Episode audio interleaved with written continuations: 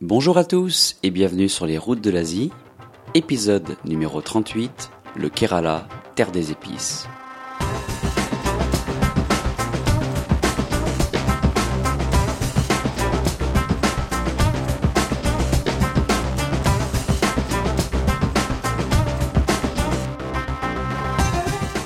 Vous êtes bien sur les routes de l'Asie, le podcast du voyage d'aventure et découverte en Asie.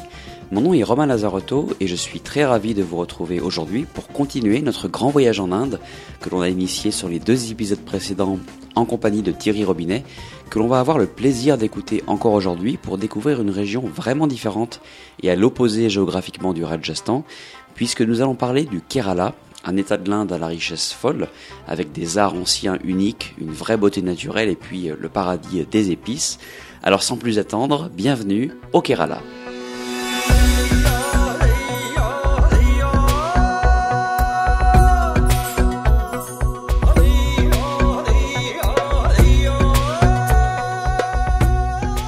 Bien bonjour Thierry, bienvenue sur les routes de l'Asie. Eh bien bonjour Romain. Eh bien écoute, ça fait euh, comme toujours plaisir de te retrouver. On va continuer ce grand voyage en Inde qu'on a commencé euh, la dernière fois avec un très beau double épisode sur le Rajasthan. On avait pensé que c'était la meilleure manière d'aborder ce, cet immense pays, en commençant par son état le, le plus emblématique, qui est au nord-ouest de l'Inde. Et là, on va vraiment se déplacer à l'opposé, puisqu'on va euh, au sud-ouest. Vraiment, euh, on va partir de la pointe sud du pays, euh, et on va aller visiter le Kerala, qui est un voilà qui est un état qui s'allonge comme ça le long de la côte sud-ouest du pays sur près de 900 km et ce qu'on va faire ensemble aujourd'hui c'est qu'on va faire un voyage du sud au nord et on va remonter la côte et euh, la première étape, eh bien, c'est la capitale euh, de l'État, c'est la ville de Trivandrum. Alors voilà, pour commencer, euh, parle-nous un petit peu de, de, cette pointe sud du pays. On est vraiment là à l'extrême sud, et parle-nous de, de Trivandrum. Bon, merci Romain. Euh, tout d'abord, bon, le Kerala. Euh, pourquoi avoir choisi le Kerala dans cette émission? C'est parce que quand on arrive en Inde, euh, on a tellement le choix, on se dit par quoi on va commencer? Donc, dans les, les émissions précédentes sur l'Inde, on a parlé du Rajasthan parce que je pense que c'est une très bonne introduction à l'Inde d'arriver un petit peu dans ce dans ces terres un peu désertiques du Rajasthan. Et si on doit faire un choix pour aller en Inde du Sud, je pense que le Kerala est très bien placé. Euh, c'est un pays en plus tropical, euh, humide sec suivant les, périodes de mousson. Il y a une, variété, une diversité euh, ethnique et à la fois de nature qui est assez surprenante et qui surprendra plus d'une personne qui voyagera dans ce pays, avec des gens qui sont très sympas. C'est plus du tout la même Inde. Euh, la nourriture n'est pas tout à fait la même parce qu'on a quand même une côte, comme tu disais, de 900 km, donc euh, très diversifiée. Il y a beaucoup de catholicisme aussi dans le coin. Pour moi, approcher l'Inde du Sud, commencer par le Kerala, c'est ce qu'il y a de mieux. Le Kerala, il est entre la mer Arabique et les, les Ghats. Les Ghats, donc, qui sont des vieilles montagnes aussi, comme toute l'Inde est formée de très vieux plateaux. Donc, c'est les montagnes des Ghats et, et cette mer Arabique, le, Kerala est juste enserré au milieu. Donc, on retrouve pas mal de, rizières qui sont très très belles, comme euh, qui symbolisent un peu ce qu'on peut voir en Asie du Sud-Est aussi, et, et la capitale. Voilà, Trivandrum, euh, de son nom euh, local maintenant, Tiruvananthapuram, qui est très intéressante à plus d'un titre. Euh, la première chose quand on découvre la ville, bon, c'est une ville qui est à dimension humaine. Donc, euh, elle n'est pas comme les grandes villes de l'Inde, euh, avec sa, foule, son bruit, etc. Non, c'est plutôt une ville provinciale, Tiruvananthapuram. Et il y a un palais au milieu, donc euh, gardien de la ville, on va dire, le palais de Padmanabhapuram, euh, qui est tout en vieux bois et que je conseille de visiter parce que c'était c'était la ville des Satriyas tous les hindous qu'il y avait dans cette région, qui ont, qui ont gardé la ville, étaient tous des satriyas, c'est-à-dire des guerriers, et, ils gardaient le temple. Donc ce vieux temple qui est tout en bois euh, de teck, euh, très très bien conservé, vaut une visite. Mais pour moi, ce qui est, euh, je ne veux pas dire plus important, parce que tout est important dans cette ville, il y a une chose extraordinaire, c'est qu'il y a un, un, art martial qui est absolument fabuleux et très peu connu, sauf des initiés, c'est le Kalaripayattu. Et le Kalaripayattu est un art martial qui est antérieur euh, aux arts martiaux japonais. Donc ce sont les premiers arts martiaux qui ont existé, que l'on a connus sur cette planète. Le Kalaripayattu est un art martial euh, euh, extraordinaire, mais surtout avec une discipline de fer. Donc c'est depuis le XIe siècle, on va dire, le Kalaripayattu euh, servait de base à préparer les guerriers. Donc euh, il, maniait des armes, il maniait, il, se battait avec euh, des couteaux, il se battait euh, à l'arme blanche, il se battait même avec leurs propres mains. Et c'était des gens qui avaient une discipline de fer. Et ces gens-là, qui étaient considérés comme des guerriers, devaient se battre jusqu'à la mort pour garder soit la royauté, voilà, c'était des, véritables gardiens. Aujourd'hui, peu de monde est capable de suivre l'entraînement des arts martiaux du Kalari Payat. Donc il faut aller, il y a un endroit qui est extraordinaire qui s'appelle le CVN Kalari Sangam, qui est à la fois euh, un endroit de traitement ayurvédique, où on utilise les plantes de la forêt, préparation des ongans, et après quand on passe euh, dans le Kalari, qui est une arène, une petite arène où les, les, je veux pas dire les guerriers, mais les, les, étudiants et les sportifs parce qu'il faut être très sportif, vont s'entraîner pour devenir des maîtres euh, dans, dans, cet art martial, euh, bah, je crois que ça vaut la peine de voir euh, euh comment le, on prépare les jeunes, euh, comment les enduit d'onguents, d'huile euh, qui ont été, été cherchées dans la forêt, comment le Govindam Koutinaire, parce que ici, au Kerala, ce sont tous des nerfs. Nerfs, ça veut dire satriya, ça veut dire caste royale et caste des guerriers. Monsieur Govindam Kotiner que je, que je connais bien puisque j'y suis allé souvent donc euh, euh, pas pour apprendre les arts martiaux parce que j'en étais bien incapable mais pour regarder ce qui se passait et pour euh, aussi les quand j'ai fait deux trois télévisions là-bas pour montrer justement les, les, les secrets du Kerala. Monsieur Govindam Kotiner comment il prépare ses étudiants c'est absolument extraordinaire.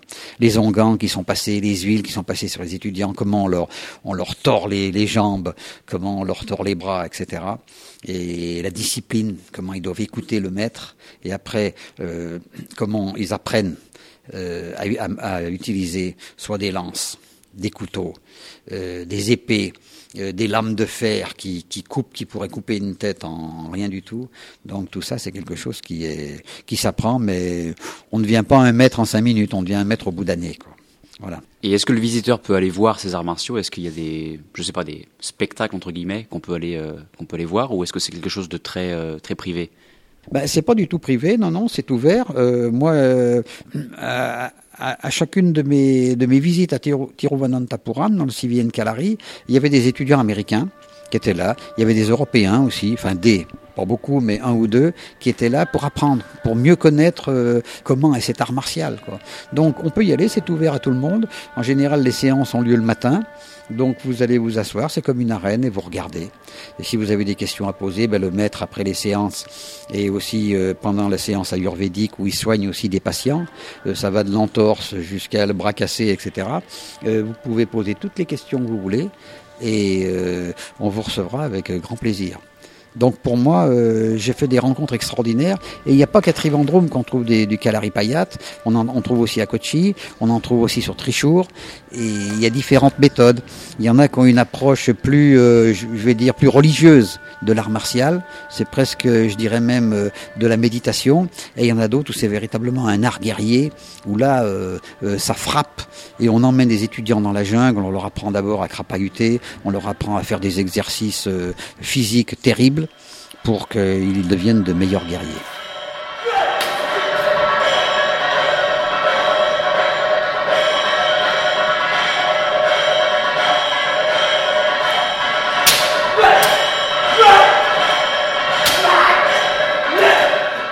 D'accord, bah c'est intéressant. Effectivement, on pourrait penser que les arts martiaux euh, viennent tous un petit peu du, Japon ou de la Chine.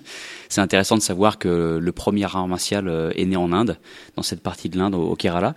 Alors, je crois qu'il y a euh, tout près de Trivandrum une, très belle plage aussi à, visiter. Hein. Ah ben le coin le plus, euh, on va dire le plus touristique, euh, pourquoi pas, euh, c'est Kovalam, qui se trouve à une dizaine de kilomètres au sud de Trivandrum. bon, c'est un endroit où, bon, il y a plein d'hôtels, etc., mais c'est surtout devenu un endroit où la médecine ayurvédique a pignon sur rue, puisque nombre de voyageurs viennent là-bas, et il y a des, des, ateliers ayurveda, massage, en même temps avec l'hôtellerie. Donc, je dirais aussi que Kovalam a été une, une époque un peu baba aussi, donc c'est un, un, un qui est sympathique. Il y a plein de petits restos sympas. Donc moi j'aime bien aller à Kovalam. Quand je vais à Trivandrum, à la limite, je peux très bien avoir mon hôtel à Kovalam puisque c'est à 10 km et, venir faire un tour, aller voir par exemple le Kalari. Donc euh, voilà, un endroit à visiter.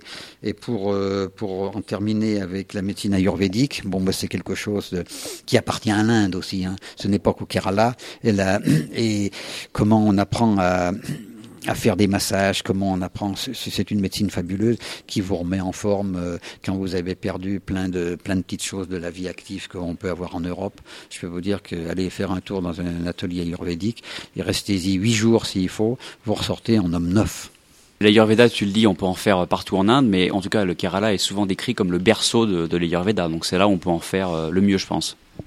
Ah, complètement. C'est le berceau de l'Ayurveda et, et il, est, il, a été reconnu mondialement et maintenant on en trouve partout. À Bali, maintenant on a des, on commence à avoir de l'Ayurveda. Euh, en même temps, comme je disais, ça, ça, implique aussi de la méditation. Donc finalement, c'est bon pour le corps et, tous les onguents qui sont utilisés sont toutes des plantes qui ont été cherchées dans la forêt. Et dans certains coins de Trivandrum, il y a, il y a des endroits où on vend ces plantes. Donc quand on rentre dans des arrière-boutiques, on voit de véritables euh, machines à potions, comme des potions magiques, avec des pots immenses, comme l'Inde est capable euh, d'avoir des, des, des, des, marmites en bronze euh, énormes, et dedans vous avez tous ces onguents qui, ça sent bon, les épices, ça sent bon la forêt. Et je pense que des gens travaillent dessus depuis des siècles, on va dire, et, ça continue. Donc euh, là, le Kerala, c'est très fort. Parce qu'on ne voit pas ça au Rajasthan, on ne voit pas ça dans les autres États de l'Inde. Donc si vraiment on veut sentir l'Ayurveda, si on veut sentir les, les senteurs des épices comme ça, alors le Kerala, c'est le meilleur endroit. Oui, alors en effet, je pense que l'Ayurveda, ça fait partie des choses obligées. Si vous allez au Kerala, il faut vous faire un, petit traitement. Euh, ça peut être un traitement d'une heure, ça peut être un traitement de plusieurs journées, comme tu l'as dit. Je pense que c'est indispensable. On va remonter maintenant euh, un peu plus au nord. Et il y a une autre chose qui est euh, indispensable quand on va au Kerala, et c'est un mot qu'on voit souvent dans les, dans les guides, dans les brochures, c'est les backwaters. Donc c'est en fait voilà des balades en bateau euh, dans, dans, les, dans les canaux, les rivières, les mangroves. Donc explique-nous un petit peu euh, qu'est-ce qu'on peut y faire euh, et quelle est, quelle est toute cette aura qui entoure euh, les backwaters. Ah bah les backwaters, voilà donc les lagunes, les lagunes du Kerala. Je pense que c'est quelque chose qui est unique parce que c'est un style euh, style très rural en plus, euh, où l'eau et la terre sont inséparables. Vous avez donc des, des lagunes, des, on, on pourrait dire des, des rivières ou même des fleuves qui, à l'intérieur des terres, euh, vont serpenter comme ça. Les, villages, la population habite à côté, les gens utilisent l'eau pour faire le transport, comme des routes, et vous avez toutes les rizières qui sont autour. Donc c'est une des certainement des plus belles régions du Kerala, en tout cas une des régions où le voyageur euh, à 100% ira, donc c'est quelque chose qui est, qui est obligatoire. Et le, plus bel endroit pour aller, donc quand on est parti de Tiruvananthapuram en remontant sur Kochi ou Cochin, euh, c'est d'aller sur Kwailon, entre Kwailon et Alépé. Donc c'est là vraiment où on a toutes les backwaters. Alors ce que je conseille, moi, et ce que j'ai fait souvent, c'est de louer un petit bateau, par exemple à Alépé ou à Kwailon, qui sont les, les, points centraux au départ pour partir sur ces backwaters. Et ce sont des bateaux qui sont pas, c'est pas des petites pirogues, euh, on dirait des bateaux en papyrus. En plus, ils sont fermés, donc c'est une véritable maison sur l'eau. Et vous avez votre batelier derrière, pas de moteur. Il y en a qui ont des moteurs. Si on veut aller très loin, à un moment donné, on peut plus avancer à la, à la perche. Mais sinon, si vous avez une journée tranquille, vous partez à, à la perche avec le gars qui remonte les backwaters comme ça. Vous vous arrêtez, vous regardez les paysans au rythme lent du fleuve et tout ça. Vous verrez les paysans ou, les gens qui sont sur les bords des lagunes qui tirent des barques avec dedans du riz ou je sais pas qui pèse des tonnes et tout et ça tire comme des comme des bêtes de trait, ils tirent leur bateau comme ça. Les lumières au soleil couchant, j'en parle même pas. C'est absolument fabuleux. Donc si l'on peut euh, partir faire une balade sur ces backwaters, il faudrait y passer une nuit pour vraiment sentir l'âme du Kerala sur ces backwaters. Et donc vous avez tout votre personnel qui vous fera à manger, les gens qui vous serez aux petits soins, dans, dans le calme le plus total, pas de bruit. Donc euh, je pense que vraiment c'est c'est un moment de rêve que l'on peut partager avec sa compagne ou avec euh, quelques amis euh, dans, dans, ce voyage. Et je peux vous dire que bon, euh, moi ça m'a toujours ça m'a toujours fasciné parce qu'on voit des cocotiers, des forêts de cocotiers qui sont comme ça au bord des lagunes. Vous savez ces cocotiers qui penchent un peu sur l'eau, c'est extraordinaire. Vous avez les enfants qui partent à l'école, qui sortent du village, donc emmenés par un gars en barque, avec tous ces enfants qui ont l'habit local, avec les filles qui ont les petites tresse, c'est absolument extraordinaire. Vous suivez des quais au bord de, petits villages où là il y a la vie locale, les petits marchés, les gens qui coupent les cocotiers, les, qui montent aux cocotiers, pardon, et qui vont ramasser les noix de coco, d'autres qui transportent les noix de coco, d'autres enfants qui se baignent ou qui vont à la pêche. Euh, quelques endroits, on a des, des, filets chinois aussi, les carlets, comme on verra plus tard à Kochi, où les gens attrapent le poisson. Donc c'est tout un univers à la fois aquatique et un univers terrestre qui fait qu'on on se sent dans une autre, euh, sur une autre planète. Et surtout, c'est la planète du silence. Et ça, je peux vous dire que quand on arrive vers le lac Ashtamudi, donc il y a un grand lac qui, qui, à un moment donné va couper les lagunes, là, on commence à avoir plus de bateaux, un peu plus de bruit. Mais dès qu'on part tout seul dans les petites lagunes, et je peux vous dire que c'est un enchevêtrement de petites rivières incroyable. Si avec votre, votre batelier, vous pouvez rentrer comme ça à l'intérieur des lagunes, vous serez dans un silence total. Et c'est ça qu'on apprécie dans les backwaters.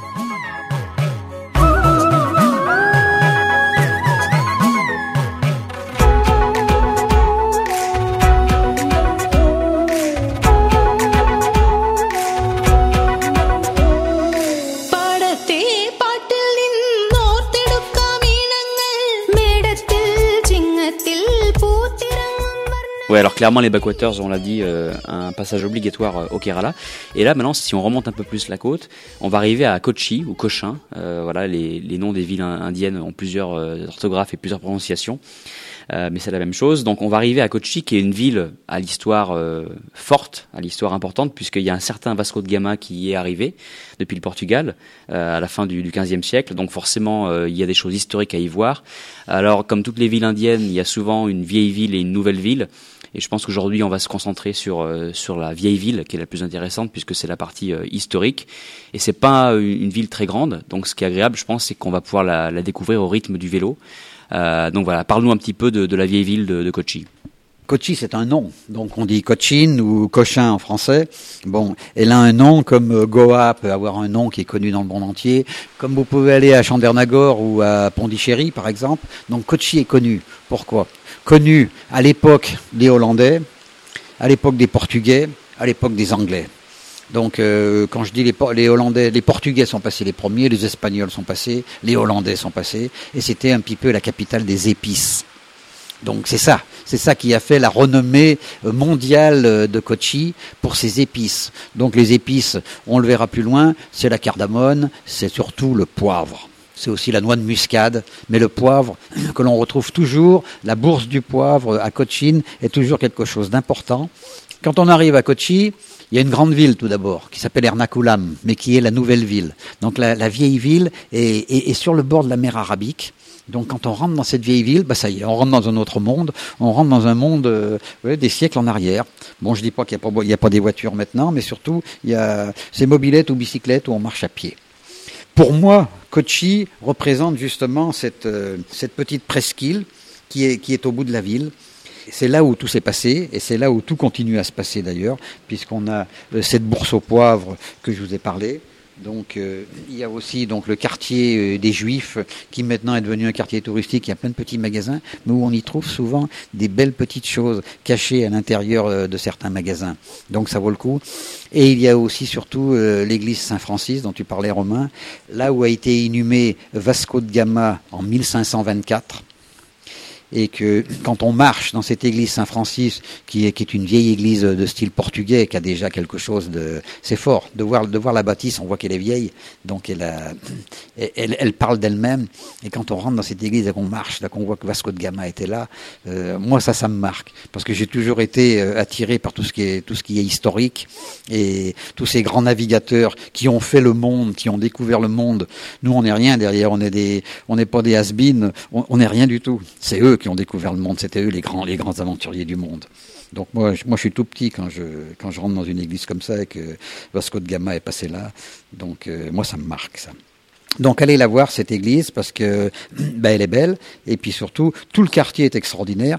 Vous avez juste en face les carrelets chinois qui sont des immenses filets à une époque où des commerçants chinois devaient venir justement de Chine pour commercer avec les avec tous les commerçants sur les épices, euh, sur les, les porcelaines, etc. Donc ils ont laissé quelque chose. Ils ont amené ces immenses filets qui servent encore euh, tous les soirs au soleil couchant. Quand vous allez au soleil couchant, le soleil est extraordinaire en saison sèche allez-y, quand ils baissent les filets et que les gars, ils remontent, mais ça pèse des tonnes. Et vous voyez les Indiens qui travaillent euh, comme l'Inde, euh, on a coutume de voir en Inde, parce que l'Inde est quelque chose de, très particulier. Moi, j'ai toujours dit, on peut pas avoir voyagé sur cette terre euh, sans être allé une fois en Inde, parce qu'on ne sait pas. On peut être allé partout dans le monde, tant qu'on n'est pas allé en Inde, et ben on n'a pas fait le tour de la planète. Ça, n'y a rien à faire, c'est comme ça. Hein. Donc ces carrelets chinois euh, sont, quelque chose de beau. En plus, ils sont euh, historiques, donc ils datent, euh, ils datent de la nuit des temps. Voilà, donc ça c'est Cochin.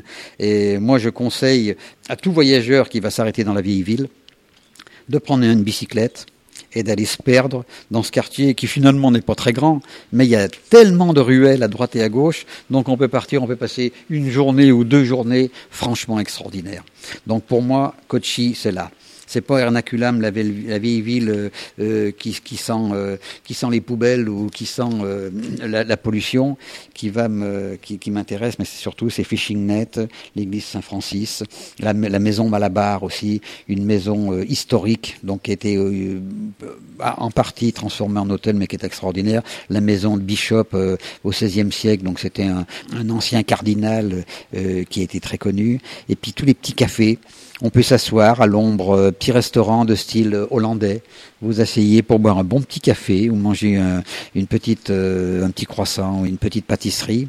Donc c'est ça, Kochi.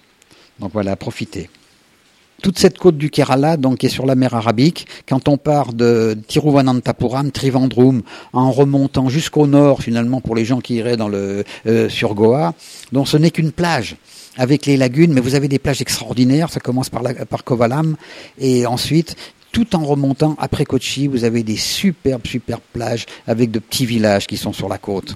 Donc ça, pour quelqu'un qui a le temps de remonter le Kerala jusqu'au nord, euh, moi je le conseille. Et puis vous trouverez toujours des petits, des petites lodges dans des petits endroits avec euh, ou des vieilles maisons souvent Kerala qui ont été euh, transformées en petit hôtel et avec un personnel qui est extraordinaire aller vers Mahé, Malapuram, euh, vers Kozhikode, Kottayam par exemple. Tout ça sont des endroits où on peut vivre vraiment la vraie vie du Kerala.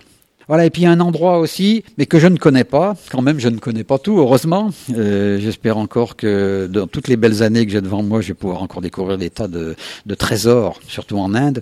Donc ce sont les îles Lakshadweep. En Inde, on les appelle les Lakshadweep. Donc euh, peut-être sur une carte, vous verrez Lakshadweep et ça ne sera pas écrit Lakshadweep, donc euh, vous ne saurez pas et qui se trouve à environ 450 kilomètres dans la mer Arabique, donc à l'ouest euh, de, la côte, à l'ouest de Kochi, parce que c'est d'ici qu'on peut partir pour y aller en, en ferry, parce qu'il n'y a ni avion, euh, ni speedboat qui vous emmèneront là-bas. Mais ces lacs Chaudifs sont un petit paradis euh, de, de, dizaines et de dizaines d'îles, certaines assez grandes et d'autres très petites, euh, surtout parce que ben, elles sont inconnues et pour y aller il faut vraiment un permis spécial et on a le droit d'aller que sur une île, c'est l'île de Bangaram. Et donc vous avez là-bas des huttes au Bangaram Island Resort, vous avez un hôtel qui est extraordinaire. Vous vivez là-bas comme un Robinson, tout y est nature, pas de plastique, rien du tout. C'est là que l'Inde Parfois, elle s'est préservée euh, des petits coins comme ça. C'est le cas des Lakédives, euh, ça peut être le, le cas aussi des, des, îles Andaman et Nicobar, dont on reviendra plus tard, euh, parce que là-bas c'est très tribal. Et quand l'Inde a décidé de fermer un, euh, un endroit comme ça, euh, ben vous pouvez être sûr que derrière, euh, c'est pas pour des raisons politiques, même c'est souvent c'est pour des raisons de nature. Et moi j'ai un copain euh, qui est de Lyon d'ailleurs, un, un, grand copain qui organise des, des, des tournées de pêche dans les îles d'Akédive. Donc vous partez avec lui. Là, il, est, il habite à Goa, mais il, a aussi un appartement à Kochi. Donc on part de Kochi avec le ferry. Et sur place, il a son bateau là-bas. Et il y a des scènes de pêche, mais ils attrapent des, des, des poissons. Vous pouvez pas imaginer des, des je veux pas dire des monstres, mais c'est intouché. Là-bas, la dynamite n'a jamais eu lieu. Euh, donc les poissons sont, le corail est préservé. Donc si vous êtes vraiment un, amoureux de nature et quelqu'un qui a envie d'aller euh, au bout du monde, eh ben allez sur Bangaram Island par exemple, euh, partez faire de la pêche, euh, vivez sur les plages et vivez avec les habitants et puis vous aurez un petit bungalow extraordinaire sur la plage, vous mangerez des poissons grillés, des, des noix de coco et vous serez le, le plus heureux du monde.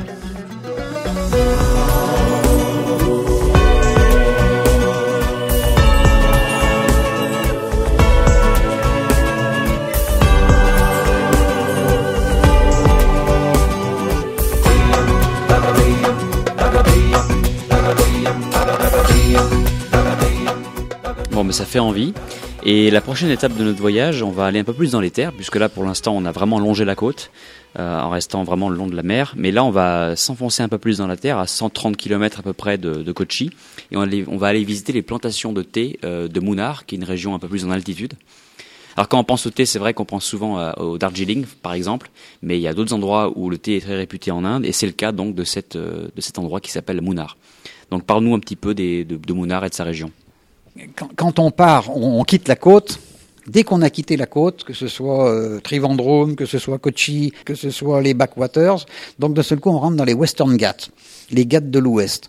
Donc on rentre dans, un, dans une zone montagneuse où on va passer de la mer, les lagunes, on va passer aux rizières, et ensuite, d'un seul coup on va avoir de la jungle, très très belle jungle parfois, surtout sur la route de Mounar, avec des cascades, très très beau comme paysage. Et on va arriver dans des collines après où on va tomber dans des plantations. Donc vous allez avoir des immenses plantations de cardamone, donc qui sont intéressantes à visiter parce que souvent les gens ne savent pas ce que c'est que la cardamone, alors que c'est un produit qui est utilisé dans la nourriture indienne, alors dans le thé, le fameux chai, on y met de la cardamone, ce fameux chai que l'on ne peut pas éviter. On n'est pas allé en Inde aussi si on n'a pas bu un chai. Ça, ça n'existe pas, ça. Comme si on n'a pas mangé un chapati ou un âne et un dalbat, on ne sait pas ce que c'est que l'Inde. L'Inde avec les papilles, avec l'Inde et et ses senteurs. Voilà. Ben, la cardamone, c'est pareil, ça fait partie du chai.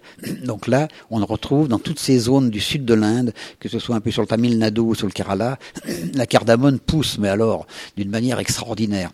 On va trouver aussi la noix de muscade. Et surtout, on rentre dans les zones euh, du, thé, des plantations de thé du sud de l'Inde. Il n'y a pas beaucoup de thé dans le sud de l'Inde.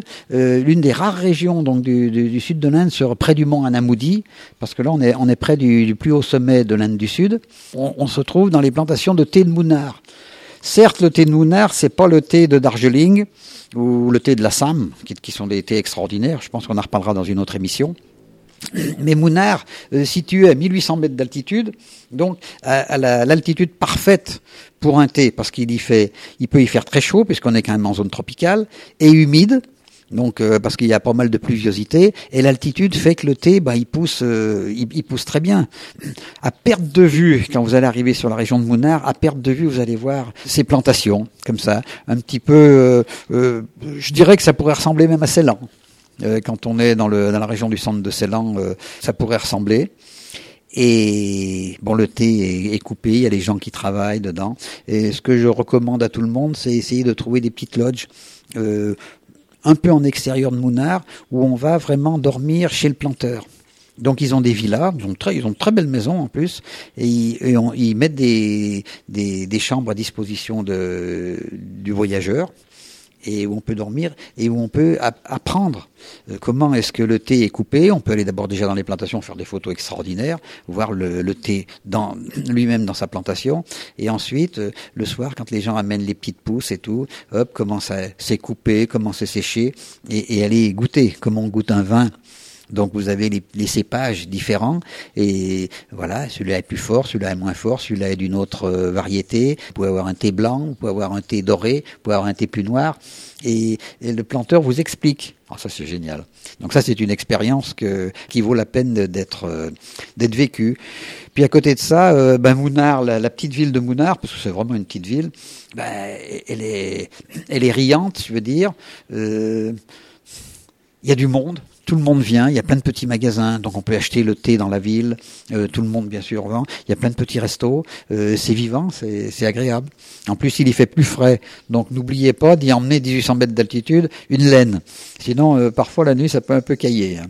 Pour moi c'est ça Mounard, c'est le thé, allez voir un planteur et, et, et goûter ce thé qui est fabuleux. Alors si on va se balader autour, ben, pas très loin en allemand, un Amoudi, qui est un des plus hauts sommets du Kerala. Donc ça vaut la peine de peut-être de faire euh, l'ascension, qui est très facile, permute à tout le monde, du, plus haut sommet de, de l'Inde du Sud. Et aussi, vous verrez, c'est une région aussi, il y a des éléphants, éléphants sauvages, donc euh, parfois, il faut faire attention. Voilà, parce qu'ils peuvent rentrer dans les plantations et, euh, et parfois ils peuvent faire des dégâts euh, vis-à-vis de pas des villages vraiment, mais bon, il y a des gens qui, il y a des gardiens quoi. On garde. Voilà, donc c'est ce que j'avais à, dire avant tout sur Mounard. On se croirait un petit peu dans les Alpes parfois à voir justement euh, la végétation qui pourrait nous rappeler un petit peu nos régions de, de l'Isère, comme je dirais quoi. Voilà, parce que je suis de l'Isère. Et puis un des un des géants de la région de Mounar, enfin une des celui qui a la plus grande la plus grande plantation sur les milliers d'hectares de la région de Mounar, c'est la famille Tata. Donc les Tata sont originaires de Bombay. Euh, ils sont connus pour les voitures et les camions Tata que vous verrez dans toute l'Inde. Donc c'est une des une des dix familles les plus riches de l'Inde. Et comme je disais toujours, moi quand j'étais jeune, quand je voulais, quand je, voyais toujours ces camions Tata, et je me disais, ben, j'aimerais bien me marier avec une des filles Tata, parce qu'à moi j'aurais plus besoin de travailler. Donc ce sont, c'est un empire, et ils font aussi du thé. Voilà. Ouais, Tata, c'est un nom inévitable et un empire effectivement euh, en Inde. On pourra pas, on pourra pas l'éviter. Alors on va rester dans la nature et euh, il y a beaucoup de parcs nationaux au Kerala euh, qui sont intéressants à visiter, mais on en a choisi un aujourd'hui euh, qui retient toute ton attention. C'est le parc de Periyar et je sais qu'on peut notamment y voir euh, quelques tigres et des éléphants et je crois même que tu as des anecdotes, euh, des petites mésaventures qui te sont arrivées là-bas que tu vas nous partager? Moi, j'aime bien euh, donc dans ces gâtes, euh, dans ces montagnes et dans ces jungles du centre du Kerala, il y a quand même des endroits qui sont extraordinaires parce qu'il y, a une vie animalière euh, qui est importante. Donc, euh, comme tu l'as dit, bon, j'ai choisi le, le Periyar Tiger Reserve, comme on l'appelle, parce que, comme son nom veut bien le dire, il y a des tigres. Donc l'Inde est quand même le pays où il y a le plus de tigres au monde. On en a parlé sur le Rajasthan, tu te souviens Et dans le sud, euh, c'est bien à Périllard qu'on voit encore les derniers tigres. J'ai vu le tigre à Périllard, je peux le dire. C'était il y a longtemps. C'était dans les années 80 euh, alors que je dormais à la lodge du Maharaja de Travancore, qui d'ailleurs, à l'époque, c'était un petit hôtel, mais il y avait deux, trois chambres. Il fallait demander une permission spéciale euh, à Tekadi, donc qui est la ville juste à l'extérieur du parc. On avait eu l'autorisation. Et maintenant, ça a été transformé en hôtel. Bon, il y a peu de chambres. Euh, c'est plus cher qu'à l'époque.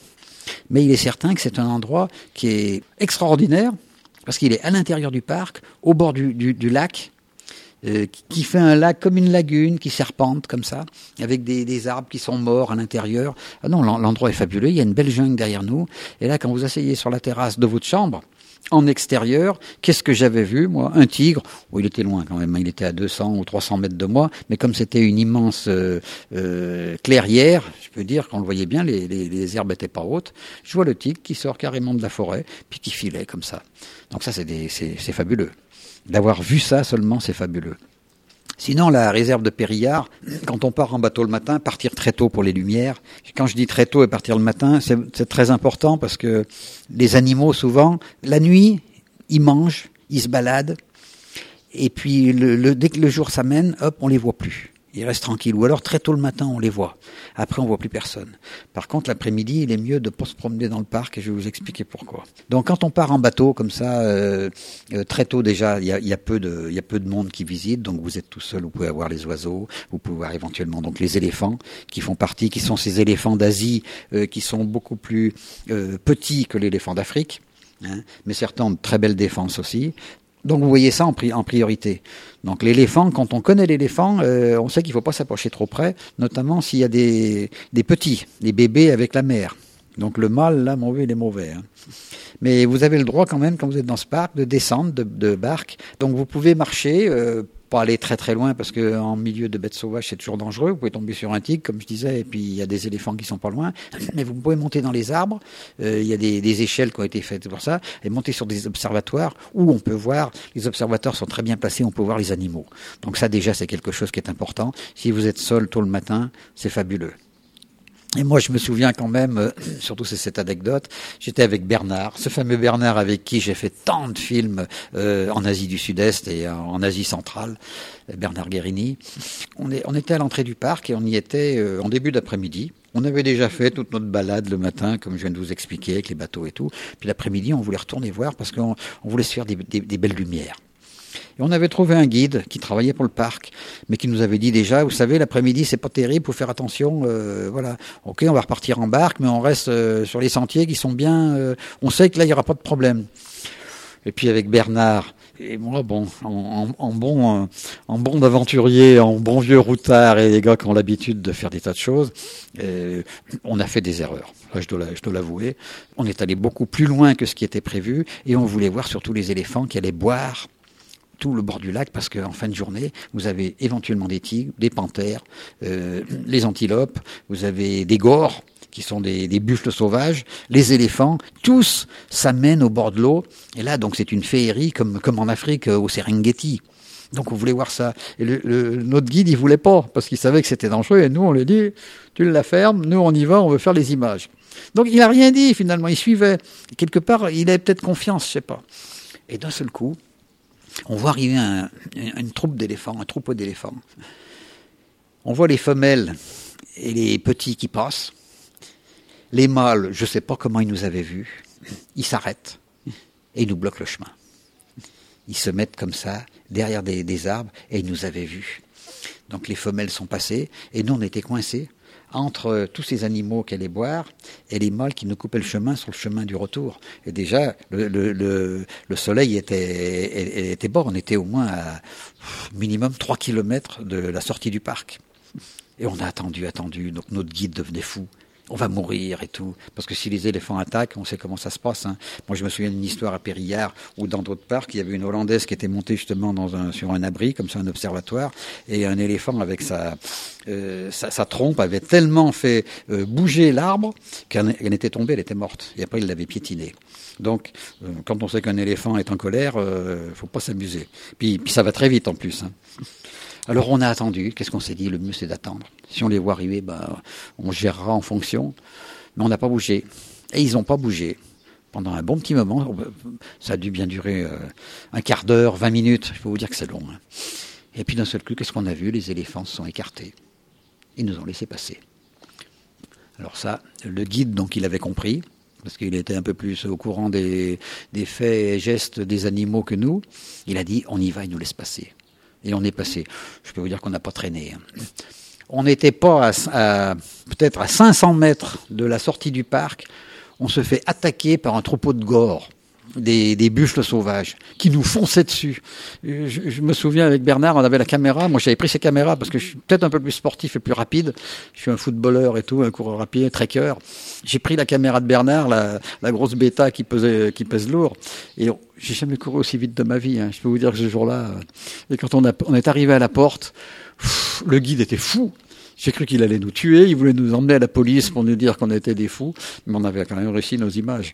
Et ça, pour moi, le Périllard restera euh, quelque chose d'assez particulier, quoi. Mais ça a été beau, fabuleux. Bon, c'est un bon, un bon récit d'aventure, ça. Et évidemment, je pense que les gens qui nous écoutent prendront pas ces risques-là. Euh, mais bon, je pense que ouais, tu as eu, as eu la chance de, comme ça de voir ces animaux euh, si près. Mais voilà, c'est pas trop recommandé pour euh, pour nos auditeurs. Mais en tout cas, le parc de Périllard, euh, voilà, encore une étape euh, importante du Kerala. Eh bien, écoute, ça fait un, un, très beau voyage en tout cas dans cette région de l'Inde, du sud de l'Inde.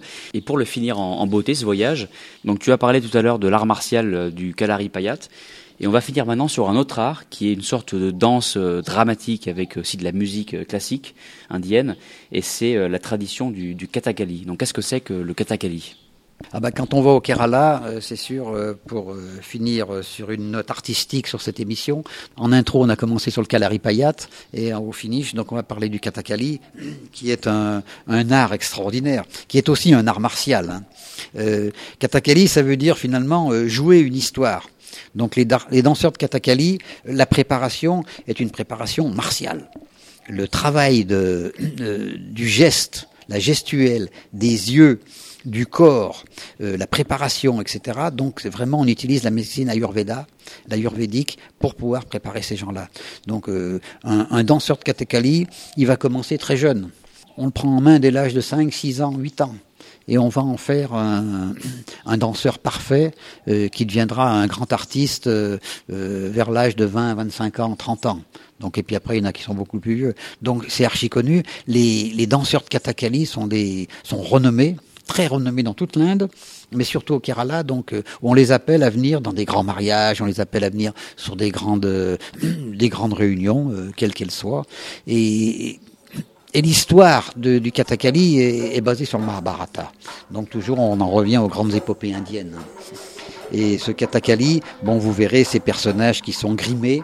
La préparation d'un danseur de Kathakali, juste pour se préparer, pour s'habiller, euh, prend euh, jusqu'à deux heures, de deux à quatre heures avec des, des, des immenses robes euh, sur la tête, ils ont comme des couronnes euh, euh, grimées, les yeux, comment le visage est fait, comment on a refait la barbe, etc.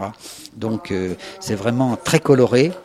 Et tout est la gestuelle. Quand on va voir une danse de Katakali, oh, ça va pas bouger beaucoup. C'est pas comme euh, les danseurs de euh, balinais, par exemple, qui vont faire plein de choses, même si c'est des épisodes du Ramayana ou du, du Mahabharata. Là, pas du tout. C'est toute une gestuelle des, des yeux. Donc, et c'est ça que finalement tout voyageur, euh, quand il va se balader au Kerala, il y aura toujours une soirée ou, ou un matin où on voit euh, ce genre de, de spectacle. Quoi. Euh, quand vous allez dans le nord, euh, un petit peu dans le nord, à Trichour, très près de Trichour, il y a un endroit qui est, qui est très connu pour euh, apprendre, voir, découvrir, euh, connaître ce que c'est que le Kathakali. C'est le Kalamandalam, Kerala Kalamandalam, hein, qui se trouve près de Trichour, où là vraiment vous avez, euh, c'est une école on apprend toutes les formes de danse, instrumentales aussi et vocales, et aussi comment apprendre euh, justement la performance, comment les, les, les gens se préparent, la gestuelle, etc. Donc n'oubliez pas, allez faire un tour à Kalamandalam, en plus on peut y dormir sur place. C'est comme un dharamsala en fait, euh, donc c'est un endroit pour pèlerins, donc vous aurez toujours une petite chambre avec un lit qui sera peut-être par terre, un peu comme j'appelle ça à la Gandhi, c'est-à-dire euh, dur, comme, euh, dur comme du bois, mais vous y serez très bien et vous pourrez partager la nourriture avec les autres étudiants et je pense que vous apprendrez beaucoup de choses. Et en plus, euh, vraiment, c'est fabuleux parce que la musique, les arts, les chants et tout, euh, très fort. Voilà, Kalamandalam. Ça aussi, c'est l'essence du Kerala. Donc Kalaripayat, Katakali, euh, ce sont les deux, les deux arts finalement qui ressortent de du territoire du Kerala. Voilà, bah écoute, ça clôture un voyage bien complet euh, du, sud au nord du Kerala. Euh, je pense que pour faire tout ça, il faut bien y passer une bonne dizaine, voire une quinzaine de jours. Euh, voilà, deux bonnes semaines, je pense que c'est ce qu'il faut. Après, il y a aussi la possibilité, bien sûr, de, le faire en plusieurs fois. Il se trouve, pour la petite anecdote, que je m'y rends dans cinq jours au Kerala. Donc voilà, aujourd'hui, tu as servi de guide personnel. Alors, j'aurai que cinq jours sur place, donc je me limiterai certainement à, à Kochi, Munnar et, et les backwaters à l'épée. Mais voilà, je sais déjà qu'il faudrait y retourner pour faire tout le reste. Écoute Thierry, merci encore une fois euh, pour, pour ta participation et puis ben, on se retrouvera forcément très bientôt pour continuer ce grand voyage en Inde. À bientôt, merci. Ok, merci Romain, à la prochaine.